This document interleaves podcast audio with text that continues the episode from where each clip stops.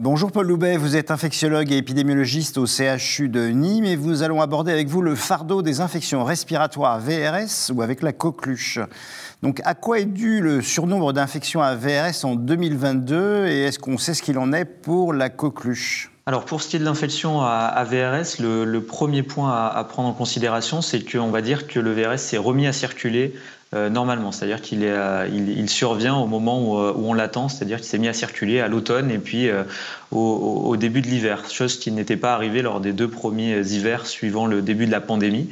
Et donc là, pour la première fois, le VRS circule au moment où on l'attend. Et le, deuxième point, c'est justement pendant ces deux hivers de pandémie, on a eu peu de, jeunes enfants qui ont été exposés à, à, ce VRS. Et donc, on a plusieurs générations d'enfants nés, notamment pendant la pandémie ou juste avant la pandémie, qui n'ont pas été euh, infectés, donc pas immunisés. Donc pour la première fois où le VRS recircule à, niveau, recircule, pardon, à nouveau, eh bien, on a beaucoup de personnes euh, qui ne sont pas euh, protégées, donc beaucoup de cas en même temps. Et quels sont les principaux groupes de patients à risque de complications ou de décompensation en cas d'infection à VRS ou avec la coqueluche? Ce sont principalement des personnes âgées. On sait que euh, plus on est âgé et plus on a des risques de faire des, euh, des, infections et des complications.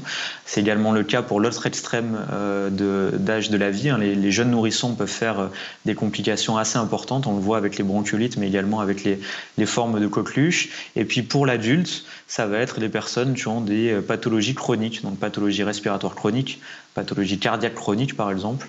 Et plus on cumule ces facteurs de risque, l'âge et ces différentes comorbidités, et plus on est à risque de faire des formes graves. Et est-ce qu'on connaît l'impact à court terme et à long terme de ces deux infections? Bah, À court terme, il est assez simple. Donc ça peut être, euh, alors soit les personnes forment des formes assez euh, assez simples euh, qui vont guérir euh, rapidement, soit elles peuvent faire des complications, notamment respiratoires, avec des pneumonies qui sont un petit peu plus compliquées à traiter, qui en général finissent à l'hôpital, soit elles peuvent décompenser leur pathologie cardiaque, donc euh, décompensation cardiaque, voire même des fois des, des, accidents vasculaires cérébraux ou des infarctus. Donc ça c'est un point pour lequel on a de plus en plus de données. Donc ça c'est complications on va dire à court terme, et puis à plus long terme, ce qu'on montre aussi c'est qu'il peut y avoir des décès qui surviennent dans les 2-3 mois, voire des réhospitalisations, et puis euh, surtout un impact sur la qualité de vie qui est assez important, euh, surtout chez les personnes les plus âgées, avec une perte de l'autonomie notamment, et puis ça peut être le début par exemple d'une institutionnalisation pour des personnes âgées qui feraient un épisode infectieux euh, à VRS ou, une coqueluche. Et un petit mot de conclusion peut-être? Oui, donc le, VRS et, la coqueluche sont deux pathologies qui sont très sous-estimées chez l'adulte mais responsable pourtant d'une morbimortalité euh, assez importante.